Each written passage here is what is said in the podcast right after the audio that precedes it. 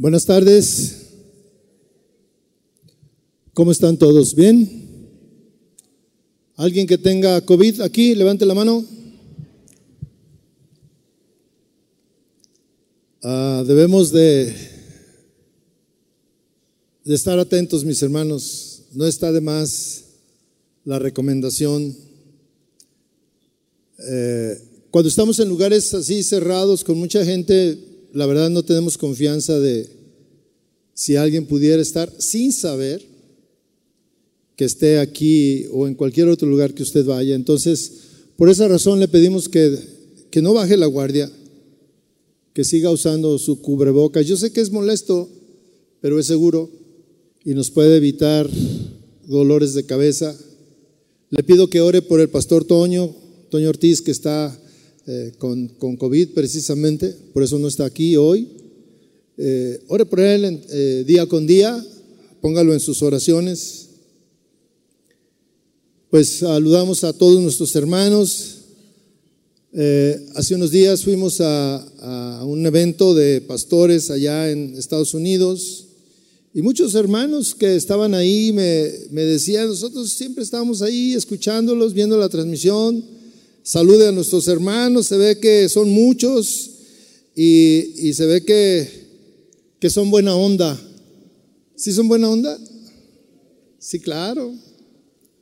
Pues les mando a saludar de muchas partes de, de Estados Unidos. Me dijeron que allá tienen su casa por si alguno quiere cruzar el río. Ya sabe ahí dónde llegar. Y desde la frontera hasta la otra frontera hay manera. Dios es bueno con nosotros en todo, en todo y siempre, siempre Él pone eh, palabras de alerta. Las palabras de alerta son cuando eh, frente a nosotros o más adelante hay peligros. Y Dios siempre está al cuidado de nosotros. Muchas veces pareciera que, que es repetitivo lo que escuchamos, pero también es repetitivo el peligro. Y por esa razón, siempre el Señor está poniendo esas voz de alerta, esa palabra de alerta a nuestra vida. El apóstol Pablo es un hombre o fue un hombre que, que también miró, conoció y vio eh, los peligros que rodean al cristianismo, al evangelio. Y él hace una voz de alerta nos da una voz de alerta. En Gálatas, si usted trae su Biblia, o si no, ahorita nuestros hermanos lo proyectan, en Gálatas 5, versículo 16. Pablo está hablando a una iglesia, la iglesia de Galacia. Y cuando le está hablando, eh, le, le hace una serie de recomendaciones de situaciones que están pasando ahí en esta iglesia. Y el versículo 16 dice, digo pues, esto es en relación a todo lo que había hablado antes. Y ahora él está dando la solución a todo lo que había hablado antes. Si usted tiene eh, curiosidad, le invito a que tome su Biblia y lea todo el capítulo 6, el capítulo 5, perdón, hasta que llegue al 16 y se va a dar cuenta el por qué esta recomendación. Sin embargo, aquí dice el apóstol Pablo, digo pues, andad en el Espíritu y no satisfagáis los deseos de la carne. Dos alternativas, dos estilos de vida. Precisamente yo puse así, titulé esta enseñanza, dos alternativas de vida. Andad en el Espíritu y no satisfagáis los deseos de la carne. Yo le voy a pedir que hagamos una oración, pero yo quisiera que pensara en esta, en esta alerta del, del apóstol Pablo y que es una alerta del Señor para nosotros. Todos tenemos dos alternativas de vivir. Andar en el Espíritu o andar satisfaciendo los deseos de la carne. No piense que lo que yo voy a hablar es para su vecino, para su esposo, esposa, su hijo, su hija. No, es para usted. Usted que me está escuchando. Esto que yo voy a hablar nos, eh, nos atañe a todos, porque es parte de nuestra vida. Señor Jesús tenía mucho, mucho interés en nuestra vida espiritual, más allá de, la, de todo lo demás que forma parte de la vida. Y yo quisiera que con esta, con esta reflexión, esta idea, usted cerrara los ojos y, y pusiera en las manos de Dios esto que vamos a escuchar. Andad conforme a la carne o andad conforme al Espíritu. Cierre sus ojos. Cierre sus ojos. Todo ojo cerrado, por favor. Y hable con Dios ahí en lo secreto. Padre, gracias por este tiempo que nos da, Señor. Gracias por tu presencia en este lugar, Señor. Hoy es un día dedicado a ti, Señor, y tu pueblo, tu iglesia, tus hijos. Nos reunimos a adorarte, a alabarte, a darte gracias, a gozarnos en la alabanza, en la adoración a ti, Señor, y lo hemos hecho. Tú nos has hablado, tú, tú has llenado nuestra necesidad de adoración, de adorarte, Señor Jesús. Padre, ahora Queremos disponer nuestro corazón para escuchar tu palabra, tus instrucciones, para escuchar esa voz de alerta, para escuchar qué estás hablando a nosotros o cómo estamos. Habla a cada uno, Señor, conforme a tu voluntad y conforme a la situación de cada uno, Señor. Que tu Espíritu Santo se mueva con libertad y con poder en este lugar, Señor. Te lo pido, Padre Celestial. Amén.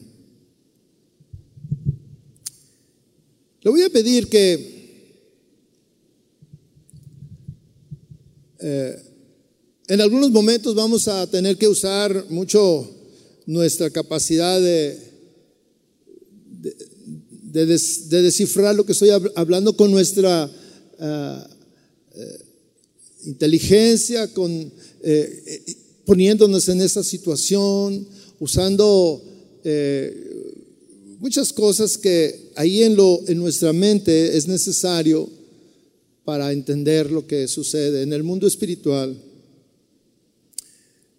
Si usted tiene su Biblia y la lee con frecuencia, eh, estará seguro que ahí hay un libro que habla de la ciudad de Corinto. El apóstol Pablo les, les escribió a ellos. En alguna ocasión dirigió una carta a esta iglesia. Esta iglesia era una iglesia nueva, nueva en ese mundo griego, donde apenas empezaba a, formarse eh, o a expandirse también el Evangelio. Entonces ahí había eh, una iglesia naciente, esta iglesia de Corinto o esta ciudad de Corinto tenía fama de, ser una ciudad con una gran prosperidad comercial. Y siempre cuando hay una prosperidad eh, económica, comercial, eh, cuando hay esplendor económico, cuando el dinero no es la necesidad, pues junto con ello vienen muchos problemas, muchos, muchos excesos. Y esta ciudad no era la excepción. Incluso los griegos, eh, dada la, la forma de vida de las personas que vivían ahí en Corinto, acuñaron una palabra que era corintiarse. Corintiarse que identificaba a quienes vivían dando rienda suelta a sus excesos, a sus pasiones que los semejaba a vivir como vivían los corintios. El nombre de Corintio o el nombre de Corinto era eh, sinónimo de exceso. Y esos excesos estaban ahí precisamente en esta ciudad. Corinto era una ciudad conocida por todo el mundo antiguo por su estilo de vida, por su poder económico, por eh, su fama de comercio, además de que por esta ciudad entraba y salía gran parte del comercio de aquel tiempo. Y eran tales sus excesos en todos los sentidos eh, que la gran mayoría de los habitantes eh, no conocían a Dios. Tenían otros dioses. Y al mismo tiempo de tener otros dioses, ah, eh, hacían prácticas paganas. Y dentro de ello había un templo, el templo de Afrodita, la Venus griega, la diosa del amor. Y, en este templo había adscritas a él mil sacerdotisas, sacerdotisas que, que servían en ese templo. Pero todas las tardes, estas sacerdotisas, que eran en promedio mil, bajaban a la ciudad porque este templo de Acrópolis estaba en una montaña, en un monte. Bajaban a la ciudad las, las sacerdotisas a ejercer una labor de prostitución, que al final de cuentas eran unas prostitutas sacerdotisas. Usted se puede imaginar eso que había ahí. Y andaban por las calles ejerciendo su ministerio, porque ellas consideraban que era un ministerio. En esta ciudad ah, estaba poblada de viajeros, de marinos, de comerciantes de otras ciudades que venían a esta ciudad a hacer negocios o que iban de paso, pero junto con ellos llegaban y traían una serie de costumbres, una serie de prácticas y participaban en los desenfrenos que había en esta ciudad.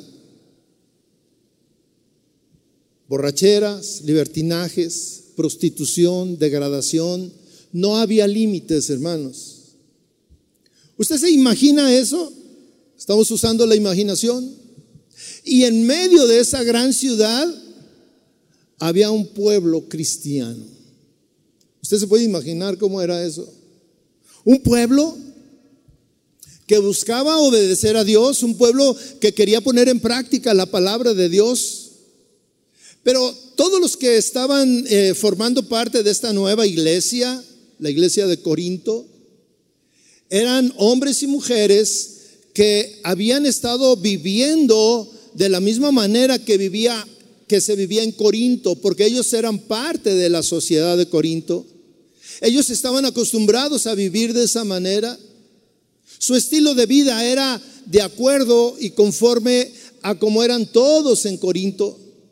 Pero un día llega el Señor, un día llega el Evangelio, un día llega Pablo y otros hombres a proclamar la palabra de Dios. Y ellos buscan salir de esa sociedad, buscan ah, tener un cambio de vida porque quieren agradar a Dios. En ese tiempo, pues eh, hablábamos de Corinto y era un referente de excesos y de, y de pecado. Hoy en día, mis hermanos, no podemos hablar de una ciudad donde no haya estos excesos en todo el mundo. Todos esos excesos han llegado a nuestra ciudad y en nuestra ciudad se vive tal vez de la misma manera, yo no sé. Pero hoy es muy común encontrar cosas que en otro tiempo eran consideradas como malas, cada día, cada año, hoy se consideran buenas. Hoy nos hemos acostumbrado a muchas cosas que en el pasado eran malas y que se consideraban malas. Hoy ya las vemos como algo normal y nosotros mismos que estamos aquí viviendo en esta ciudad, nos hemos acostumbrado a convivir con el pecado.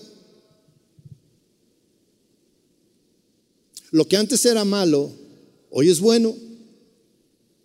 Y lo que antes era bueno, hoy se está considerando como malo, como antiguo. Como que no es así la manera de, vivir. En las iglesias y en los hogares y en, nuestra relación diaria, cuando nos ofrecen o cuando estamos en una circunstancia que queremos hacer, vienen preguntas como, ¿qué tiene de malo? Esa pregunta, ¿qué tiene de malo? Es porque nos estamos acostumbrando a vivir con eso. Ya hay leyes incluso que están legalizando lo que la palabra de Dios dice que es pecado y que no debería de ser. Hoy encontramos un mundo al revés, donde lo bueno es malo y lo malo es bueno. Vivir eh, una vida cristiana en medio de este ambiente de maldad, de pecado, de excesos, es un reto. Es un reto, mis hermanos. Y es un estilo de vida que los cristianos continuamente tenemos que estar revisando. Tenemos que tener parámetros para estarnos dando cuenta cómo se vive, cómo viven los demás y cómo vivimos nosotros. Este es un asunto muy importante, mis hermanos, que debemos considerar porque forma parte de nuestra vida diaria. Yo le pregunto a usted, ¿cómo valora su forma de vida?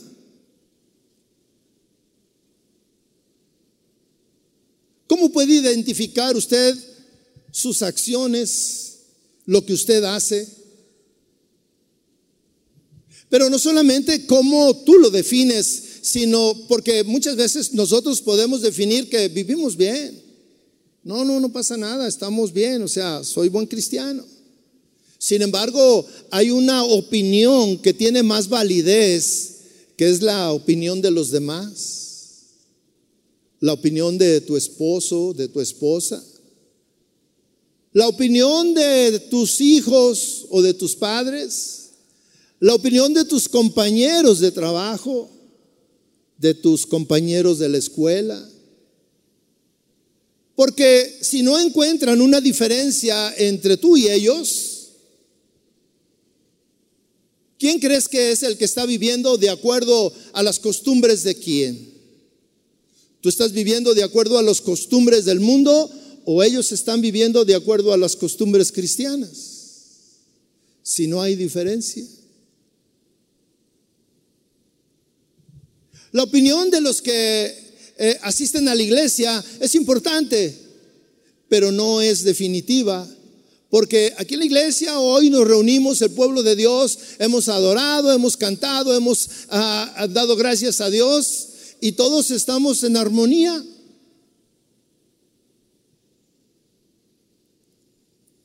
Si alguien te ganó tu lugar, tú no te enojas.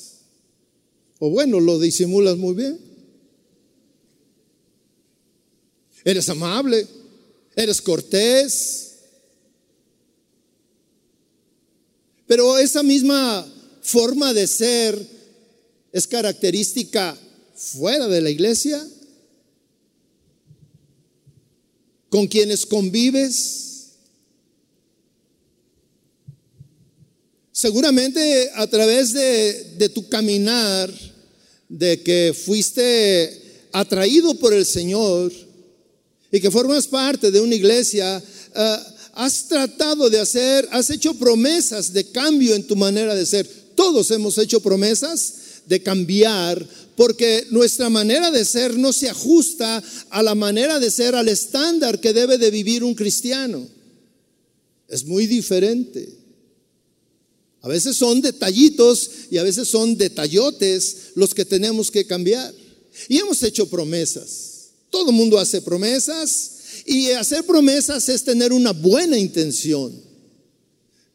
Pero esas buenas intenciones, esas promesas, muchas veces no llegan hasta el final, no hay un cumplimiento de ellas.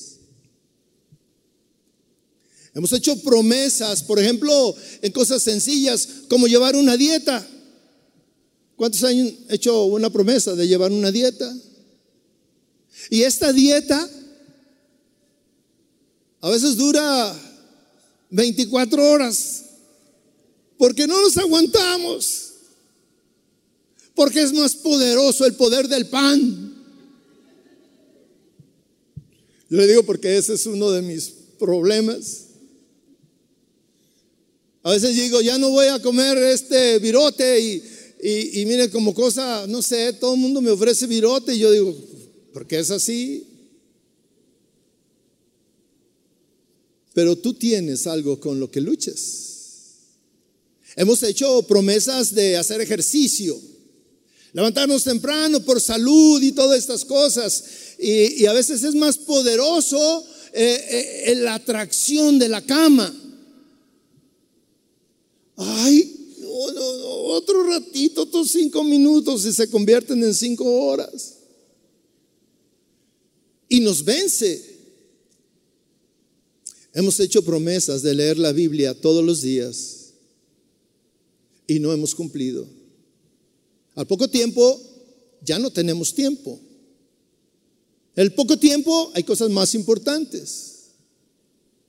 Al poco tiempo llegamos cansados y no cumplimos. Hemos hecho promesas de orar todos los días y no podemos. Hemos hecho promesas de otro tipo, eh, de ser pacientes en casa, pero no, es que siempre me sacan el tapón, me ganan. Hemos hecho promesas de, cambiar nuestro carácter, de no hablar como hablamos, de cambiar nuestro estilo de vida. Hemos hecho promesas de ser amorosos, de ser respetuosos, de cambiar nuestras malas actitudes con nuestra pareja. Hemos hecho promesas de, de cumplir a nuestros hijos, de dedicarle tiempo a nuestros hijos. Y todo eso se ha quedado en promesas. La pregunta para todos es, ¿por qué no podemos cumplir? ¿Por qué? ¿Por qué siempre caemos? ¿Por qué siempre fallamos? La respuesta es complicada, mi hermano, ya que no es fácil hacer esos cambios. Porque nosotros hemos vivido muchos años eh, amoldados a la costumbre como se vive fuera hablar de una manera que eh, a veces es grosera, hablar de una manera que a veces ofende, tener actitudes que no son conforme a muchas cosas, pero que afuera así se habla, así se actúa. Manejar de una manera agresiva y si alguien se te mete, a pitarle o decirle o, o alzar la mano, cosas así, porque todos lo hacen. Esa es la manera de ser. Es importante, mis hermanos, que entendamos que para lograr esos cambios tenemos tres obstáculos o hay que luchar con tres cosas que tenemos que tener clara todos los días y que yo le quiero compartir. Hay tres frentes de batalla. Hay tres frentes con lo que nosotros luchamos. El primero es luchamos contra nosotros mismos. Hay una, hay una lucha dentro de nosotros mismos. Y esta lucha, mis hermanos, es la más difícil de vencer. Porque el enemigo eres tú, soy yo. No pienses que el enemigo es tu esposa, tu esposo, tu hijo, tu compañero, el mundo entero, no. El problema y el enemigo eres tú y está dentro de ti. Ese es, una, eso es un frente de batalla. El segundo frente de batalla es aquel que, que, tenemos contra las fuerzas, las fuerzas espirituales de maldad que dice la Biblia, así lo define. Y ahí está el diablo y sus diablitos que andan atrás de nosotros. El diablo anda buscando cómo, cómo hacerte caer. El diablo busca qué es lo que a ti te agrada, cuáles son tus debilidades ¿por qué estarías dispuesto a dar tu vida? El tercer frente es, eh, nosotros luchamos contra el mundo, luchamos contra las corrientes de pensamiento que están afuera, las tendencias, lo que para todos es bueno y que nosotros sabemos que es malo porque para ellos es bueno y, tratan de impregnarnos, de jalarnos. Hay una presión de la sociedad en la que nosotros vivimos para que nosotros vivamos igual que ellos.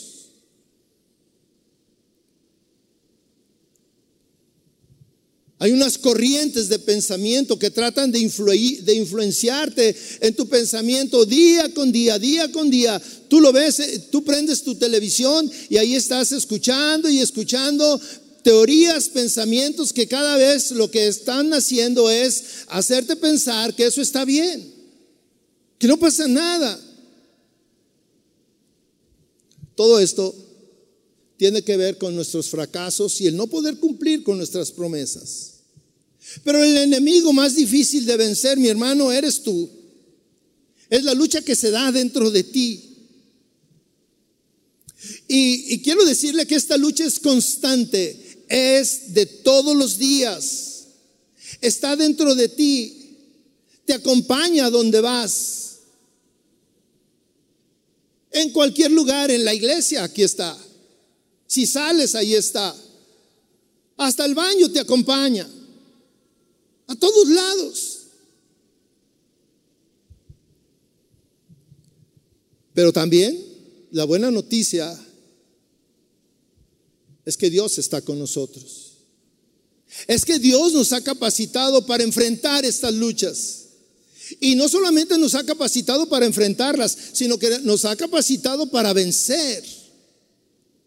Dios no nos ha, dejado a la deriva para que siempre caigamos y, siempre nos estén pisoteando con, nuestra falta de, de fortaleza, sino que Dios nos fortalece y está con nosotros en todo tiempo.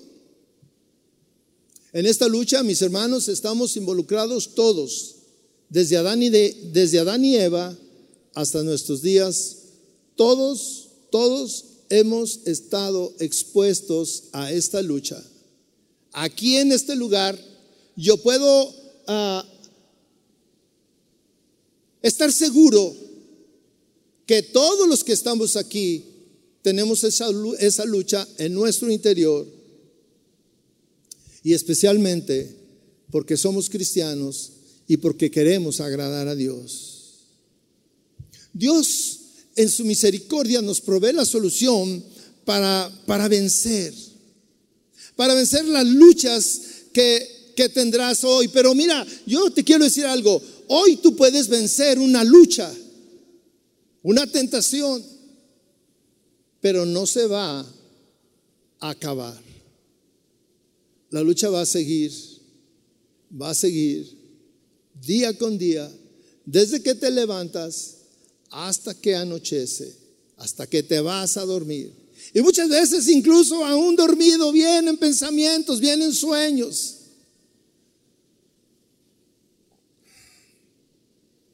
Mis hermanos, la, la, solución que Dios ha puesto para vencer estas luchas es el Espíritu Santo.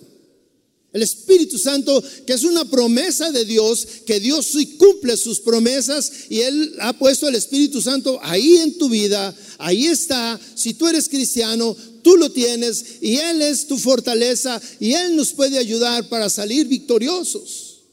En Gálatas 5:16 dice la palabra de Dios. Digo pues, andad en el Espíritu y no satisfagáis los deseos de la carne. Esta, eh, esta lectura es en la versión de Reina Valera. Pero le voy a leer otra, que es la, la Biblia de las Américas. Ahí dice, digo pues, andad por el Espíritu y no cumpliréis el deseo de la carne. Mire, aquí hay una palabra que nos deja una, una luz más clara. Dice, andad por el Espíritu y no cumpliréis. Si tú andas en el Espíritu, no vas a cumplir. Y la nueva traducción viviente dice lo siguiente, por eso les digo, dejen que el Espíritu Santo los guíe en la vida. Entonces no se dejarán llevar por los impulsos de la naturaleza pecaminosa. Esta traducción está más clara para nosotros. Dejen que el Espíritu Santo los guíe en la vida. Esta es la solución que Dios deja para nosotros para luchar y salir vencedores en esas luchas, en esos problemas. Pero aquí estamos hablando de, de que hay dos maneras de ver. Enfrentar la vida, porque hay una cuestión espiritual que está dentro de nosotros. Sigue explicando el apóstol Pablo en el versículo 17, dice, porque el deseo de la carne es contra el espíritu. Y el del espíritu, el deseo del espíritu es contra la carne. Y estos se oponen entre sí para que no hagas lo que quieras. Y aquí, si usted puede eh, eh, pensar un poco, descifrar lo que aquí dice, meditarlo, reflexionarlo, nos está hablando de una lucha que hay dentro de nosotros. Hay una lucha, se libra una lucha día con día, desde que amanece hasta que, hasta que, hasta que anochece, porque nuestra naturaleza nos demanda ser la carne, el pecado Nuestros deseos nos llevan a querer hacer cosas que no son agradables delante de Dios. Y usted fíjese cómo dice, el deseo de la carne es contra el espíritu. Aquí hay una lucha espiritual. El deseo de la carne por un lado y el deseo del espíritu por otro lado. Cada uno tiene sus propios deseos. La carne quiere que tú lo obedezcas, el espíritu quiere que tú lo obedezcas. Y ahí está una lucha. Y aquí hay algo que está en medio para que no hagas lo que tú quieres. Nosotros como cristianos queremos agradar al Señor. Nosotros como cristianos queremos agradar a Dios. Hoy todos los que estamos aquí, al escuchar esta palabra vamos a decir, sí, yo quiero agradarte, Señor. Y empiezas a tener ese deseo eh, eh, de, de agradar a Dios, de, de agradar su palabra, de obedecer su palabra y ser obediente a Él. Pero ¿qué crees? A un lado tienes el deseo de la carne que te dice, no, no, no hagas eso. Y fíjate cómo te dice la carne, eso es malo. Ahí hay una lucha dentro de ti. Por un lado, tú quieres agradar a Dios porque estás hoy expuesto a la palabra de Dios. La palabra de Dios te lleva a decir y querer obedecer a Dios, agradarlo, tener una vida santa. Y tal vez hoy hagas promesas, voy a orar, voy a leer la palabra, voy a hacer esto y voy a hacer aquello. Y esas son promesas que al salir de aquí van a ser probadas.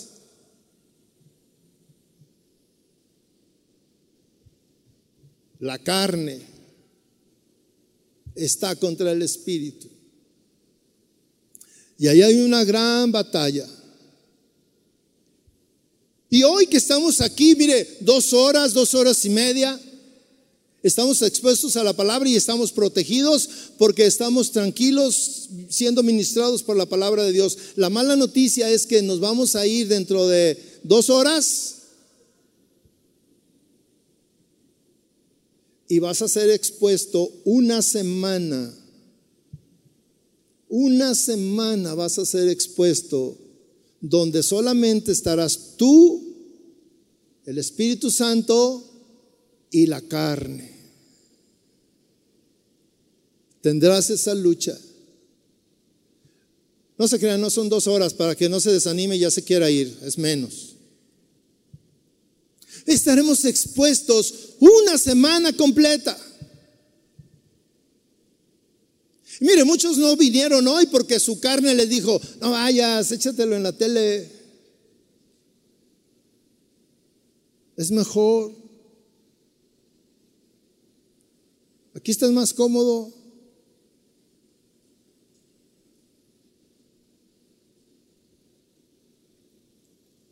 Una semana Usted se puede imaginar una semana a merced del enemigo.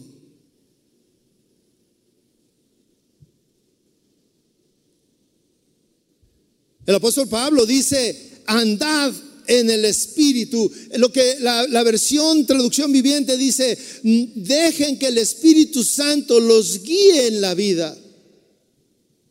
Dejen que el Espíritu Santo los guíe, no en la iglesia, sino en la vida, allá afuera donde está la lucha, donde te enfrentas a tu esposa,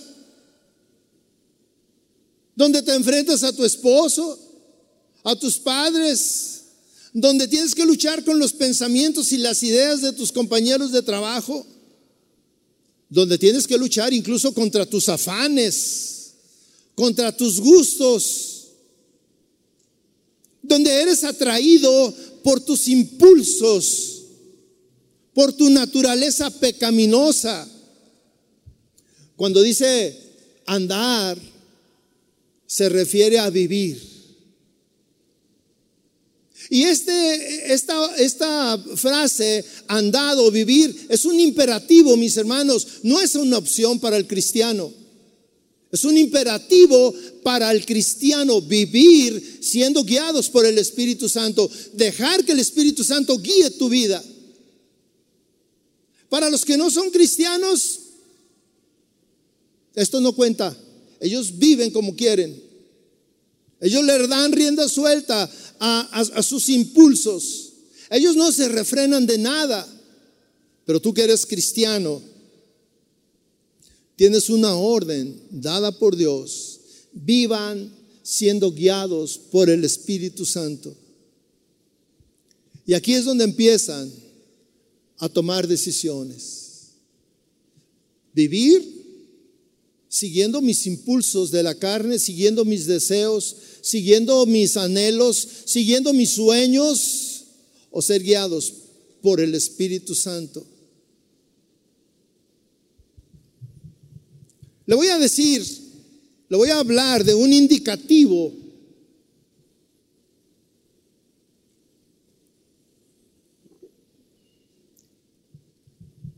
un indicativo que nos puede mostrar cómo es nuestra vida, cómo estamos viviendo nosotros. Mire, mientras más derrotas tengo en esa semana que le estoy hablando, mientras más cedo a mis deseos de pecar, mientras más le doy rienda suelta a mi manera de hablar y de ver y de tratar a mi esposa, mi hijo o, relacionarme con mis amigos, mientras más cedo a la tentación, mientras más cedo a la atracción del mundo, yo puedo darme cuenta que el mundo me está trayendo y yo estoy viviendo conforme a la carne. Pero mientras más victorias tengo, siendo guiado por el Espíritu Santo. Mientras más he luchado y he vencido la tentación, mientras más he luchado y he cambiado y he refrenado mi lengua, mi boca, mientras más he puesto freno a lo que ven mis ojos, mientras más he puesto un, un freno a mis ambiciones de tener más y más, estoy siendo guiado por el Espíritu Santo.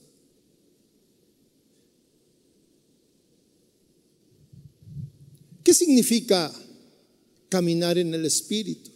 Mientras tú te das cuenta, si tú haces una reflexión hoy en este momento y dijeras, ¿a qué le hago más caso? ¿Al mundo y sus atracciones? ¿O a lo que dice la palabra de Dios y me marca, me guía el Espíritu Santo? Mire, para muchos es nuevo esto de ser guiados por el Espíritu Santo en su vida diaria. Para muchos es nuevo. El Espíritu Santo me guía, claro. Pero, pero para lograr eso necesitas cultivar esa relación con el Espíritu Santo. ¿No crees que el Espíritu Santo te manda textos? No. Aprendemos a conocer la voz del Espíritu Santo, la voz de Dios en la oración, en la intimidad con Él. ¿Qué significa caminar en el Espíritu? Vivir conforme al Espíritu. Para caminar conforme al Espíritu necesito rendir mi mente. Necesito rendir mi pensamiento. ¿Cómo pienso? ¿Cómo razono? Necesito rendir mis emociones. Es importante que aprendamos a tomar decisiones con, con el razonamiento, con la base bíblica, tomar decisiones tomando en cuenta a Dios. No mis impulsos, no lo que yo creo, sino cuando yo tengo que tomar una decisión, busco en la palabra de Dios qué es lo correcto.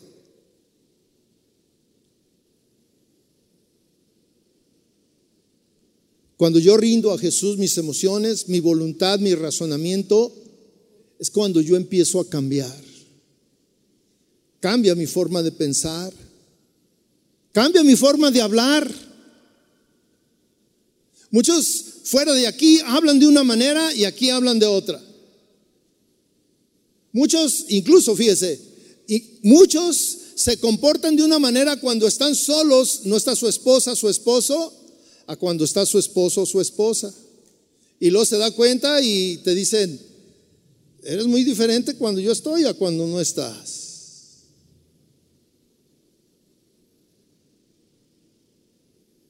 Cambiar mi forma de relacionarme con los demás, cambiar mi forma de convivir con mi pareja, el trato que le doy a mi esposo, a mis hijos, a mis padres.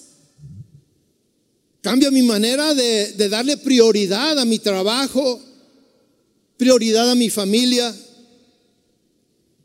Cambia mi manera de pensar o de demandar o de afanarme por las cosas del mundo, las riquezas, las posesiones.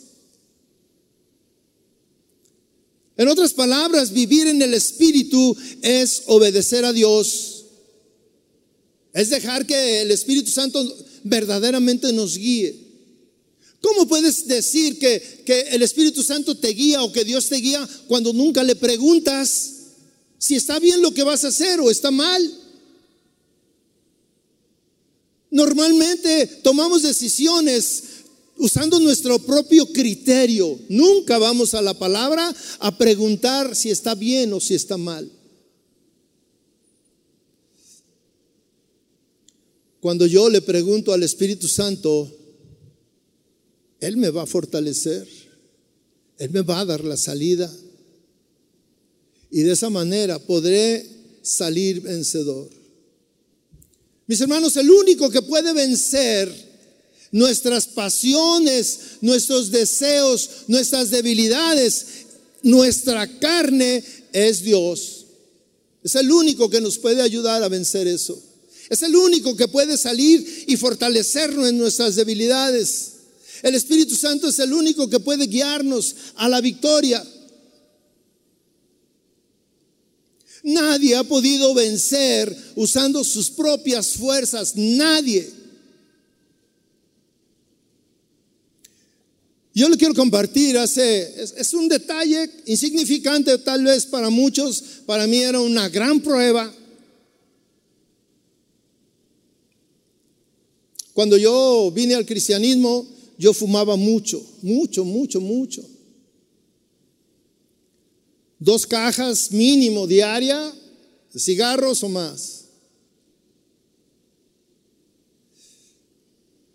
Y siempre cuando yo estaba allá siendo cristiano, usted se puede imaginar que se acababa la reunión y yo salía corriendo a echarme mi cigarro allá afuera.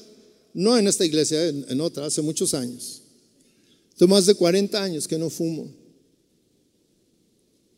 Pero eh, era mi lucha. Yo estaba atrapado en eso.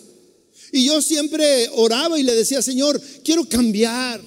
Quiero dejar este vicio, quiero dejar esto. Dejé muchas otras cosas, mi manera de hablar, mi manera de conducirme, mi carácter, muchas cosas. Pero yo no quiero hablar de esto que, que, que sucedió en mí, una lucha. Y yo en mis fuerzas yo decía, tengo que cambiar porque se ve mal que un cristiano fume. Y más afuera de la iglesia. Y luego los hermanos ya ve que son bien carrillas todos los hermanos. Digo, los que estaban en ese tiempo, o sea, los de ahorita no. Pero en ese tiempo me daban carrillas, eh, o sea, me hacían bullying porque fumaba y me decía, ¿qué onda este? Y yo pues la aguantaba porque era más sabroso el placer de fumar que lo que me decían. Porque sí sabe que el pecado es placentero, ¿verdad? Pecado nos gusta, nos atrae. Y yo lo disfrutaba. Y más el de después de comer. Ya saben el dicho ese de que después de un buen taco, un buen tabaco, y se disfruta. Y yo le pedía, y, yo trataba, yo trataba de, cambiar y de, y de salir de eso. Y era bien difícil. Yo decía, bueno, todos los días voy a fumar uno menos para irle bajando la dosis hasta que desaparezca. Y a la semana ya estaba en lo mismo y se me había olvidado. Y luego decía otra técnica, ahora voy a fumar solamente cuando vaya a reuniones. Y como no había reuniones, pues le entraba. Y siempre había una razón para que yo fallara y fallara y fallara. Y estaba cansado. Un día, un buen día, gracias a Dios, estaba yo solo en mi casa después de comer y después de, eso estaba disfrutando ese, ese cigarro después de la comida. Llevaba la mitad y lo estaba disfrutando y hasta cerraba los ojos. Y el Señor me habla y me dice, ¿cuándo vas a dejar eso?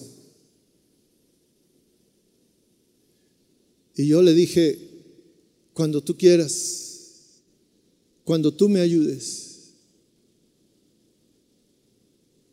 Entonces él me dijo, apaga ese cigarro. Lo apagué y doblé mi rodilla y empecé a orar. Y le dije, Señor, yo no puedo, no puedo, yo no puedo. He hecho mil intentos y siempre fallo y siempre caigo. Ayúdame. Y él me dijo, confía en mí y vas a salir victorioso. Bueno, yo me levanté y dije, gloria a Dios, ya se me quitó las ganas de fumar, ya no voy a fumar nunca más. Pero a la hora, ya me estaba desgarrando por un cigarro.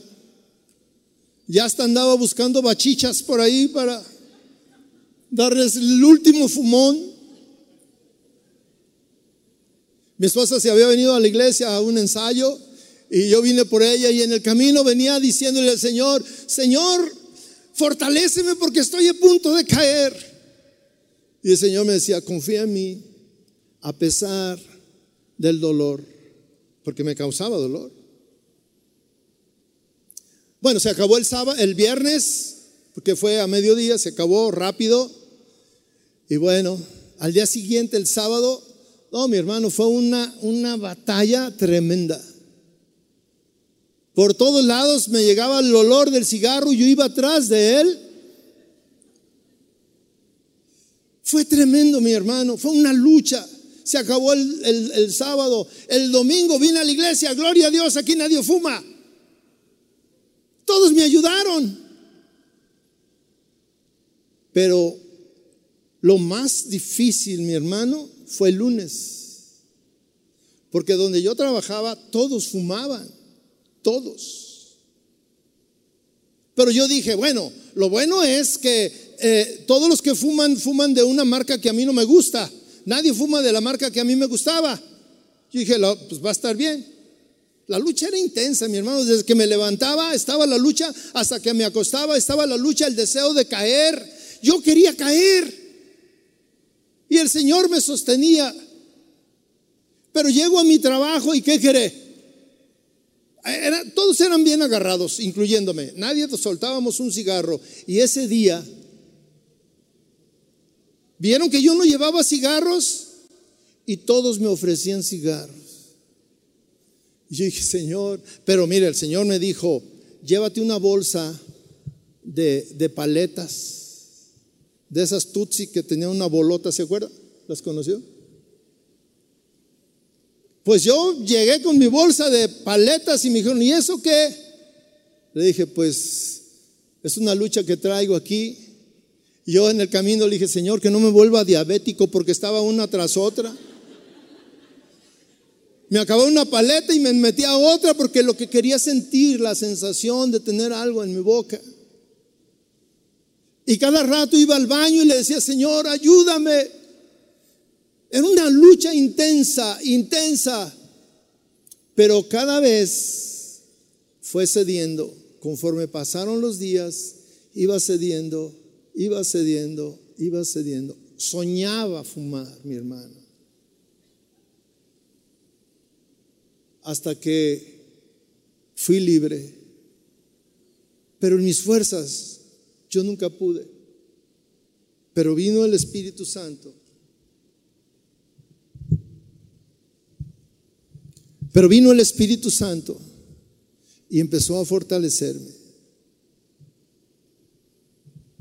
El Espíritu Santo viene y dice, es una promesa de Dios. Y es una promesa que no ha cambiado. Está firme, está vigente hasta el día de hoy.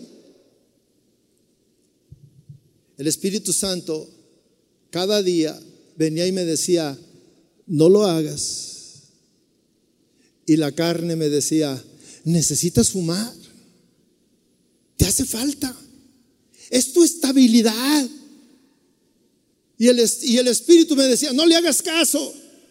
Porque hay una lucha, mis hermanos. Aquí dice claramente, la carne quiere que yo haga lo que ella quiere y el Espíritu Santo quiere que yo haga lo que Él quiere. Y yo estoy en medio tratando de tomar una decisión. ¿Qué es lo que debo de hacer? La lucha es encarnizada, mis hermanos. No hay tregua. La carne quiere que tú caigas. Ahí está incluido el diablo y sus diablitos que andan atrás de ti, que saben lo que a ti te gusta, que sabe cuál es tu debilidad.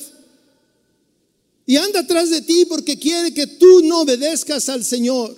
Y el Espíritu Santo, por otro lado, que te está diciendo, no les creas. Y yo les decía, use su imaginación. De este lado el Espíritu Santo y de este lado la carne y el diablo y todos sus, huestes. Y este te dice, sí, hazlo. Mira, nadie te ve. Y hasta tú volteas para todos lados y dices, no, nadie me ve. Y de este lado, el Espíritu te dice, no lo hagas Dios te está viendo y Dios conoce tus intenciones. Es una lucha tremenda. Algunas veces esta lucha se presenta en el lugar santo, aquí en este lugar. Mientras que tú estabas cantando, sí, levantabas tus manos y estabas adorando y tu mente estaba en otro lado. ¿Cómo va el partido? ¿Cómo va esto? ¿Cómo va aquello? ¿Qué estarán haciendo mis hijos? Cerraría la, estufa, eh, cerraría la ventana, este, mil cosas que pensamos que nos atraen, nos separan de estar ahí en la presencia de Dios. Muchas veces estamos orando y estás ahí en la oración y vienen esos pensamientos que te distraen y según tú estás orando, pero al rato estás pensando, te das cuenta que estás pensando en otras cosas. La lucha es intensa y la libramos todos los días, todos los días. En este momento, algunos se acaban de desconectar y ahorita se vuelven a conectar. ¿Por qué? Porque alguien quiere que no escuches esto. Visto lo que es andar en el Espíritu. Andar en el Espíritu es obedecer a Dios, buscar la dirección de Dios. Andar en el Espíritu es preguntarle al Señor cuál es su voluntad para lo que yo voy a hacer, para lo que yo deseo. Pero muchas veces le digo, no tomamos en cuenta a Dios para nada. O cuando vamos a, a orar, fíjese lo que sucede muchas veces.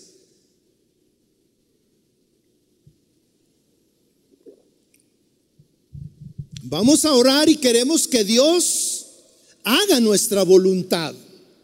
Señor, traigo este problema. Señor, ayúdame. Señor, haz esto. Señor, ayúdame con aquel. Señor, esto. Señor, te encargo esto. Señor, estoy en esta situación. Señor, por tu misericordia. Y clamamos a Él y le estamos diciendo nuestra voluntad y queremos que Dios la haga hoy, en este momento.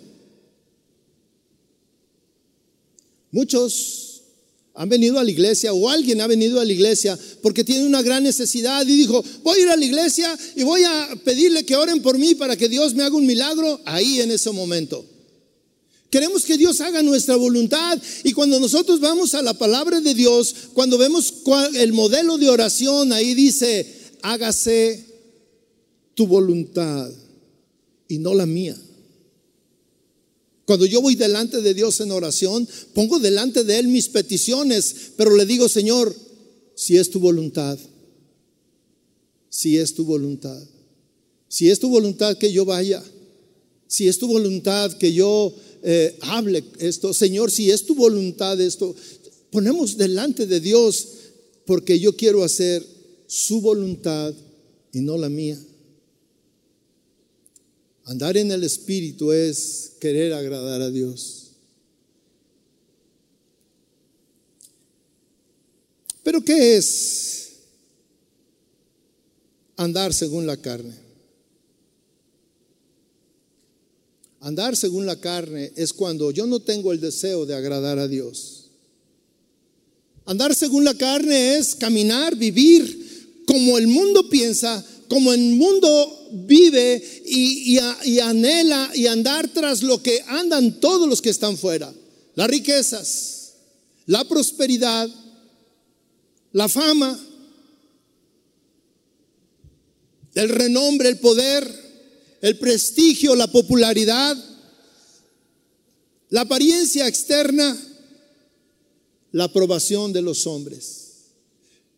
Que tus amigos aprueben lo que tú haces, porque tú haces lo que hacen todos. Tú no eres diferente. Tú no te rehusas a hacer lo que ellos hacen. Tú, tú formas parte de ellos porque haces lo mismo que ellos. Caminar según la carne es cultivar la amistad con el mundo. Y esa amistad con el mundo debilitará tu relación con Dios. Caminar con según la carne es negar nuestro llamado a ser cristianos, a ser santos, a ser apartados de Dios, a buscar hacer su voluntad. Eso es andar según la carne. El apóstol Pablo en el versículo 19 dice, y manifiestas son fíjese bien, manifiestas, no es que sean ocultas, son evidentes las obras de la carne. Manifiestas son las obras de la carne que son adulterio, fornicación, inmundicia, lascivia, idolatría, hechicerías. Y bueno, aquí me voy a hacer un, un alto. Estas cosas están consideradas como pecados graves. Y tal vez aquí ninguno de nosotros participamos en ellas. O tal vez sí, porque ya es muy común el adulterio y la fornicación. Y tal vez aquí hay alguien que lo practica. Pero si seguimos leyendo, dice, y manifiestas son las obras de la carne, que son enemistades, pleitos, celos, iras, contiendas disensiones, herejías, envidias, homicidios, borracheras, orgías. Y el apóstol Pablo dejó abierto todavía una opción de poder incluir muchas otras cosas más, dice, y cosas semejantes a estas. Hoy en nuestros días le podríamos anexar una lista más grande de las que acabo de leer, que son malas, que son pecado y que son consideradas buenas y que son parte de las obras de la carne. Y en estas, tal vez muchos de los que estamos aquí, sí estamos incluidos y sí son parte de nuestra vida. Por ejemplo, las enemistades las enemistades. Hace unos días estaba platicando con un pastor y me pedía un consejo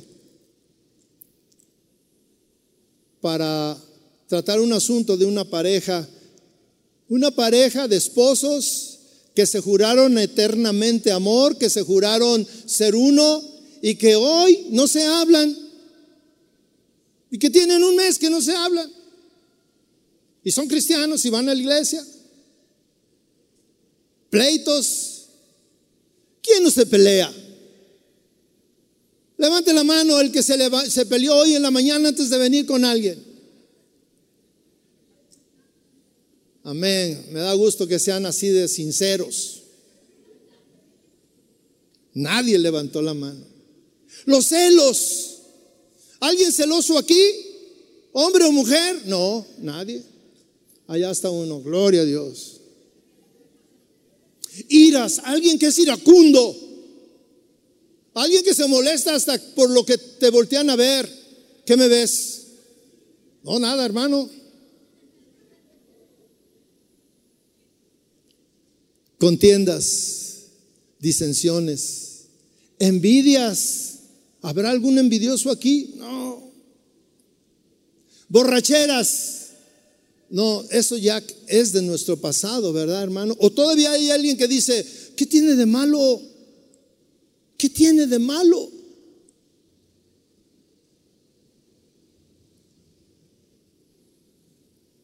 Hoy lo que yo le estoy hablando forma parte de lo que el mundo piensa que está bien, que no hay problema, que no es pecado.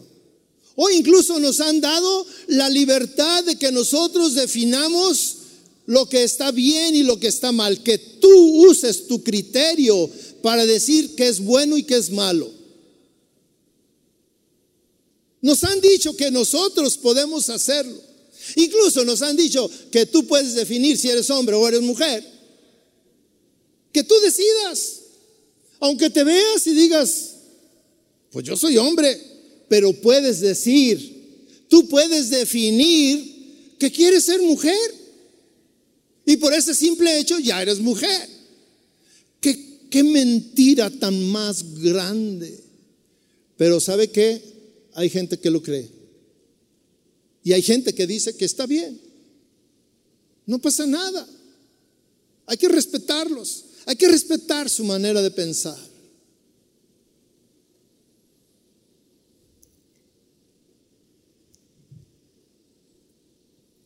Hay una lucha continua, constante en nosotros, mis hermanos. Porque el deseo de la carne es que tú desobedezcas a Dios. Y el deseo del Espíritu es que tú obedezcas a Dios. Y está esa lucha dentro de ti. Y, dicen los dos, dice Pablo, para que no hagas lo que tú quieres. Cuando tú estás escuchando y estás a punto de caer en el deseo y la atracción de la carne, el Espíritu te dice, no lo hagas, no lo hagas. Y cuando tú quieres agradar a Dios, la carne y los demonios vienen y te dicen, no lo hagas, no lo hagas. Hay una lucha tremenda, mis hermanos.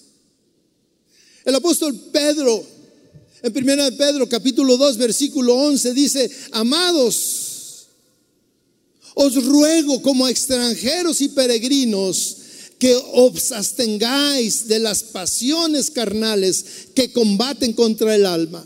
Mire, no solamente lo dijo Pablo, también Pedro lo dijo, amados hermanos, hablándole a gente que había aceptado el Evangelio, que estaba tratando de cambiar, y le dice, absténganse.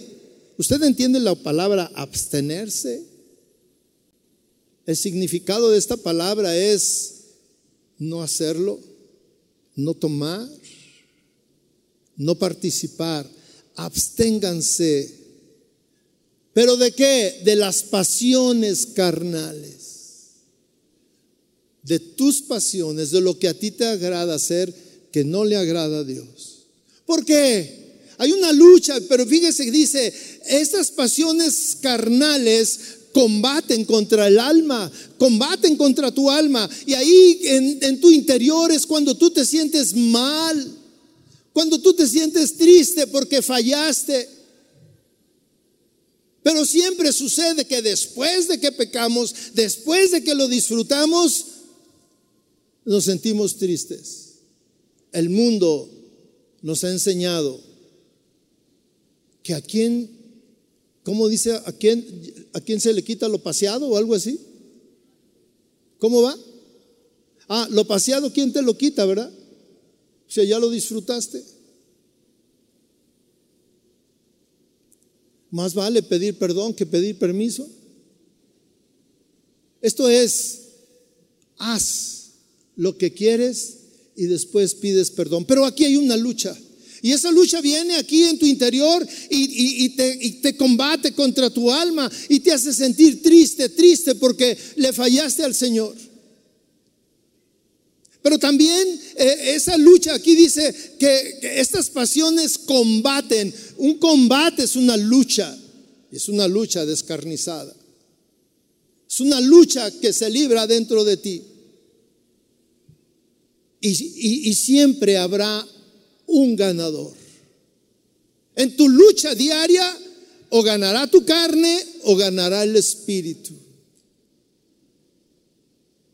¿Quién gana más en tu lucha diaria, mi hermano? ¿Tú te has puesto a pensar en esto desde que te levantas? Estás expuesto a esta lucha. Y a veces la lucha viene de quien dice que te quiere muchísimo o a quien tú dices que quieres muchísimo. Hay una lucha, mi hermano. Esta es una realidad. Hoy, mis hermanos, la sociedad no tiene freno y cada día vemos cosas que hace algunos años, hace 20 años, escandalizaban a la sociedad y que hoy ya es, ya es habitual, ya es parte de la cultura. La sociedad quiere vivir sin freno, pero Dios quiere que tú vivas para agradarlo a Él. ¿Qué vamos a hacer con esta lucha? ¿Qué voy a hacer yo con mis, con mis pasiones? No puedes evitar y, y, tú no puedes decir, no, yo no, yo, mira, yo tengo todo resuelto. Yo siempre gano, el Espíritu Santo siempre gana. Nunca cedo a mis pasiones carnales. Seguramente que estás mintiendo, porque aquí el único que venció eso fue el Señor Jesús. Y de ahí para abajo todos. Pedro cedió. Pablo decía que tenía un aguijón, que le batallaba día con día. Y todos tenemos una lucha diaria, mis hermanos, con nuestra manera de hablar, con nuestra manera de ver, con nuestros deseos, con nuestros anhelos, anhelos de tener más. Todos tenemos una, meta, darle prioridad a mi trabajo, darle prioridad al deporte. Todos tenemos una pasión, pasión, en donde dedicamos todo nuestro esfuerzo.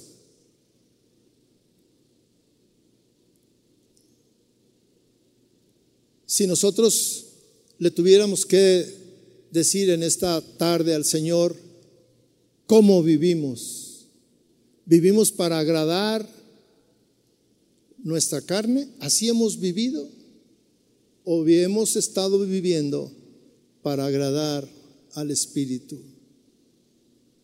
Cierre sus ojos, mi hermano. Cierre sus ojos.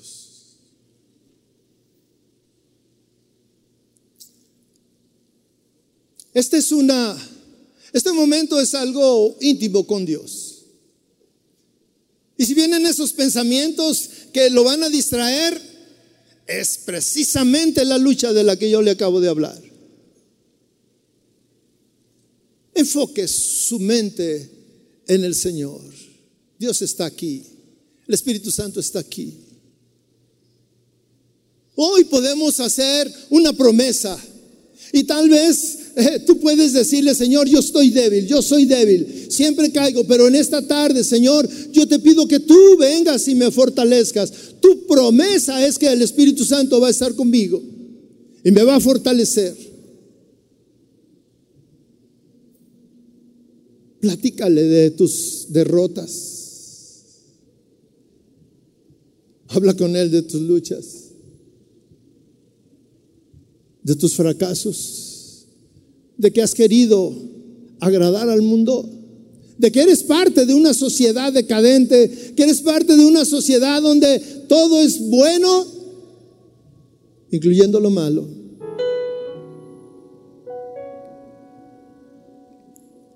Tal vez sea un día para pedir perdón. Señor, perdóname.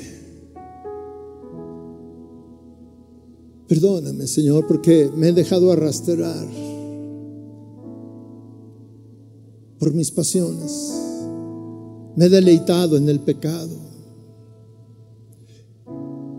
Y tal vez ni siquiera lucho por evitarlo. Señor, ven en esta tarde. Te necesito. Necesito de ti, Señor Jesús. Necesito que tú me fortalezcas. Señor, quiero, quiero vivir para agradarte. Quiero vivir para hacer tu voluntad, Señor. Quiero depender de ti, Señor. Quiero que tú seas el inicio de mi vida, Señor. Que mi, mi, mi sustento, mis decisiones estén basados en tu palabra.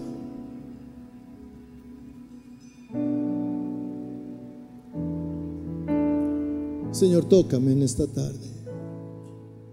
Tú me conoces.